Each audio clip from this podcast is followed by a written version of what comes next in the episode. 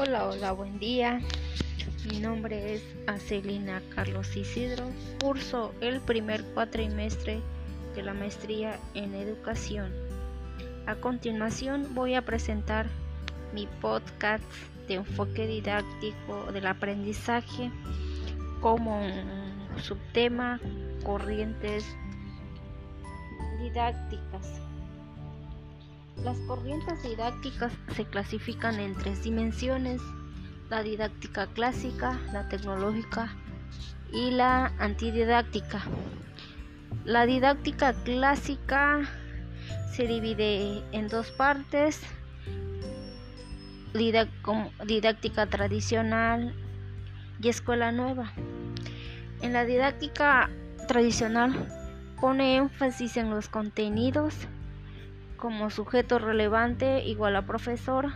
En segundo plano, a protagonismo discente y finalidad perseguida igual a transmisión de la información. Y en la escuela nueva, su actividad didáctica se fundamenta en biología, psicología y sociología, a través de las cuales se explica razonablemente los fenómenos del comportamiento sujeto. Estas disciplinas develarán y justifican la conducta del alumno nutriendo la teoría de la enseñanza con concepto científico. Y la didáctica tecnológica provoca una transformación determinada en lo didáctico por fuerzas previas existentes en la sociedad.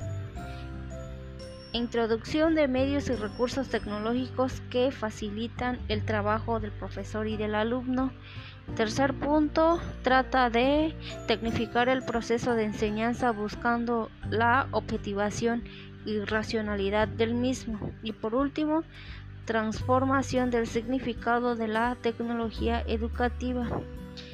Y la antididáctica, que sería el último, sus raíces parecen entroncar con el movimiento liberador sudamericano que va desde los movimientos políticos hasta los musicales. Segundo, está en contra de la dominación. La didáctica se basa en tres objetivos principales. Primero está la finalidad, lucha por el cambio de estructuras de dominación, superación de condiciones de dependencia. El segundo, acto didáctico, que propone un cambio de la Relación profesor-alumno-materia. El proceso didáctico adquiere significatividad al vincularse a la vivencia. Y por último sería el educador educando con educando educador en un proceso interactivo e interactivo.